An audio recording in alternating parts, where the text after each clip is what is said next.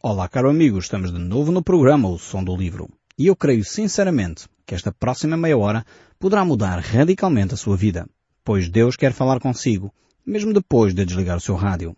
Eu sou Paulo Chaveiro e nós hoje vamos olhar para o livro de Daniel no Velho Testamento e estamos agora no capítulo 4. Este capítulo 4 trata acerca de um sonho que Nabucodonosor teve, um sonho sobre uma grande árvore que foi cortada. Nós no último programa começámos a ver um pouco este sonho que afetou de tal modo Nabucodonosor que ele chamou todos os sábios eh, da Babilónia para o poderem interpretar. E este sonho começou a perturbar Nabucodonosor. E ele começou a perturbá-lo porque ele reflete. Este sonho vai refletir sobre a vida deste homem. Vai manifestar uma, no fundo, o que vai acontecer na vida dele. Nabucodonosor tinha tido uma relação com Deus, os primeiros três versos do capítulo 4 revela o reconhecimento que ele faz acerca de Deus, mas depois ele começa a centrar a sua atenção em si mesmo. Começa a ter ele próprio muita atenção, orgulho e egoísmo no seu coração. E isso começa a afetá-lo.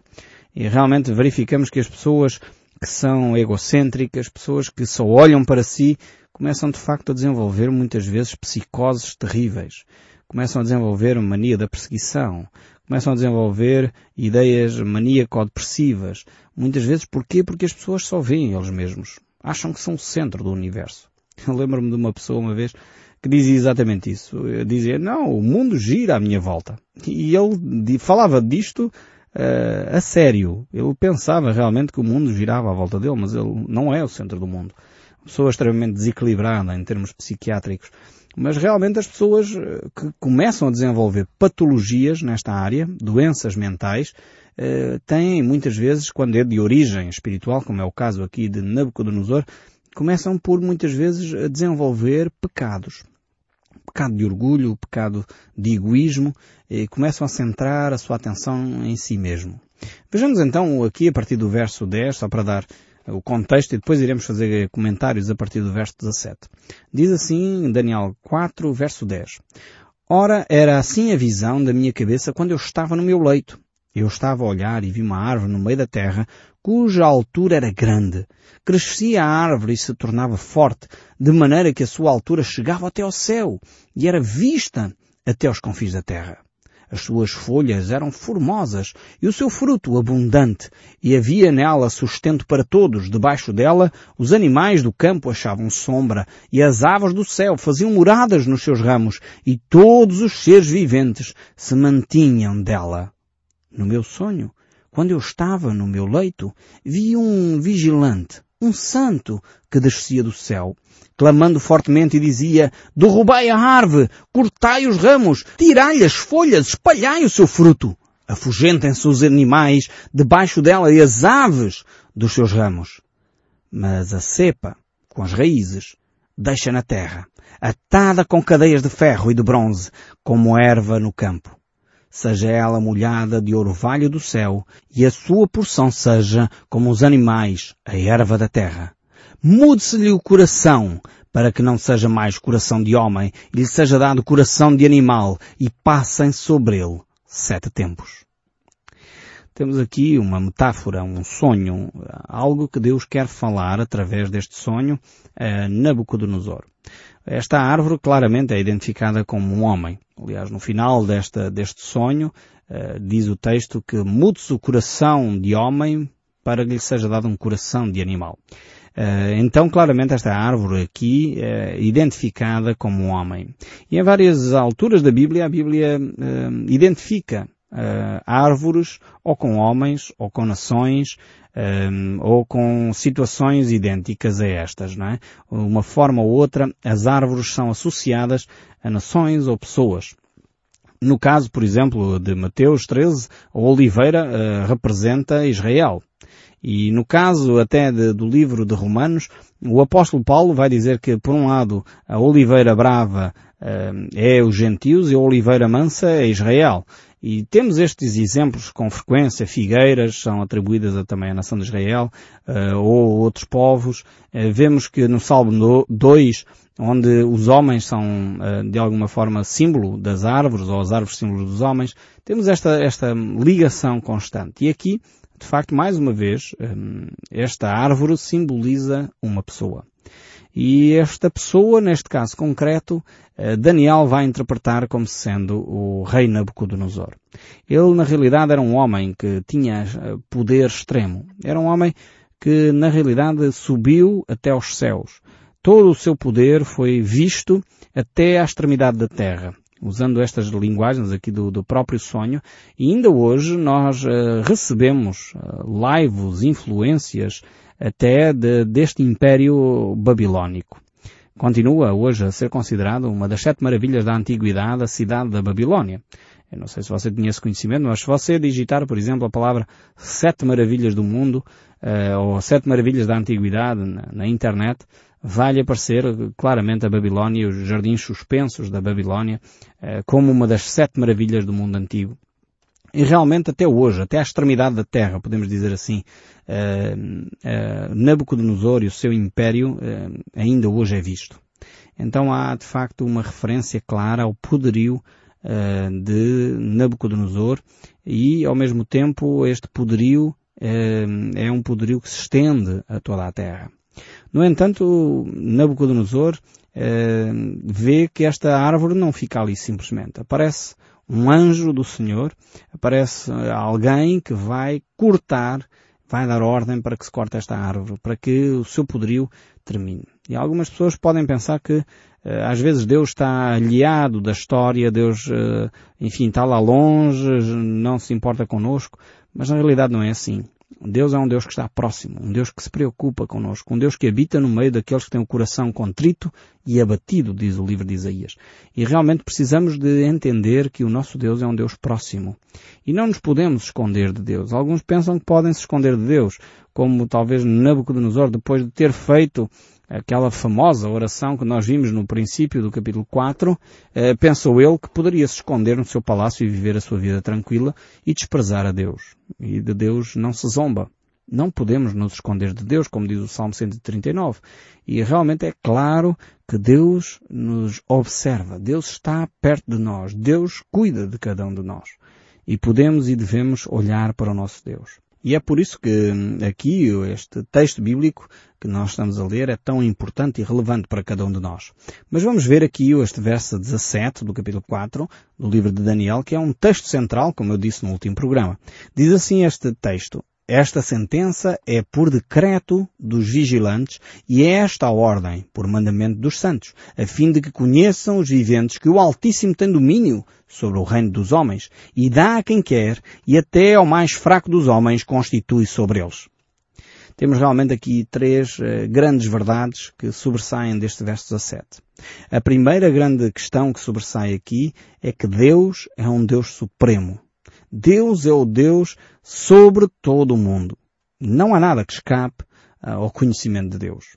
Mesmo quando acontecem coisas terríveis, mesmo quando o governo dos homens parece que vai de mal a pior, Deus continua a ser o Deus supremo, o Deus que permite muitas vezes que as coisas aconteçam. Não quer dizer que é a vontade expressa de Deus. Há uns anos atrás li um livro muito interessante chamava-se As Três Vontades de Deus. E na altura quando eu li aquilo assim achei, mas que descabimento este, este livro. Mas depois comecei a refletir e começo cada vez mais a concordar com esse autor. Ele diz que há três vontades de Deus. Há a vontade expressa de Deus, e quando Deus declara determinada coisa, eh, quer o homem goste, quer o homem não goste, eh, enfim, está expresso, está declarado. Por exemplo, a Bíblia é muito clara eh, quando diz que Deus eh, não quer que nenhum homem pereça. A Bíblia é muito clara quando diz que Deus não quer que o homem tenha imagens de escultura, quem dobra o seu joelho ou adora. A Bíblia é muito clara quando diz que Deus não quer que o homem roube, que o homem minta. Esta é a vontade expressa de Deus. Está declarada por, por parte de Deus. Então é, é a vontade expressa de Deus. Depois temos uma outra vontade que é a vontade permissiva de Deus. Ou seja, não quer dizer que é a vontade expressa, não quer dizer que é isso que Deus quer, mas Deus permite que aconteça. Portanto, é a vontade permissiva. Eh, e muitas dessas situações encaixa, às vezes, coisas que nós não gostamos de ver, como catástrofes, eh, genocídios, guerras, violências. Muitas vezes cabe dentro da vontade permissiva de Deus. Ou seja, Deus não quer que isso aconteça. Não é a vontade de Deus que aconteça. Mas por causa do pecado do homem, Deus permite. Deus permite por algum desígnio que Ele lá tem, alguma razão que nós não dominamos, não sabemos, e Deus permite que aconteça dessa forma. Muitas vezes nós não dominamos as razões porque é que determinada situação acontece. Também porque nós nem sempre temos a perspectiva do que vai acontecer no futuro. Conta-se aquela história uh, de alguém uh, que um dia estava, enfim, pobre, não tinha dinheiro para sustentar a família e na realidade ele estava tão miserável que seguiu, enfim, procurava emprego aqui e ali, foi a uma empresa uh, de informática para tentar começar a trabalhar nas limpezas, enfim. E essa pessoa foi lá e estava a preencher o currículo e ela me perguntou, então mas o senhor, qual é o seu e-mail? Eu disse, ah, eu não tenho e-mail, sou tão pobre, nem tenho computador, como é que eu vou ter e-mail? Ah, então senhor, para trabalhar numa empresa de informática tem que ter e-mail.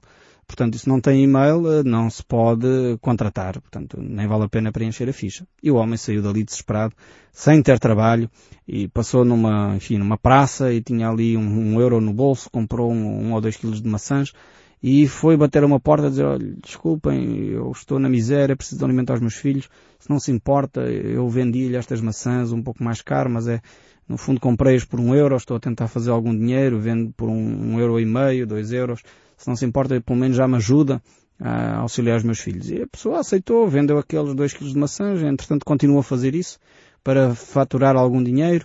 Entretanto começou a trabalhar de uma forma mais organizada, o negócio foi crescendo, foi comprando uma carrinha, depois entretanto já foi desenvolvendo o negócio, comprou um caminhão e a empresa foi desenvolvendo.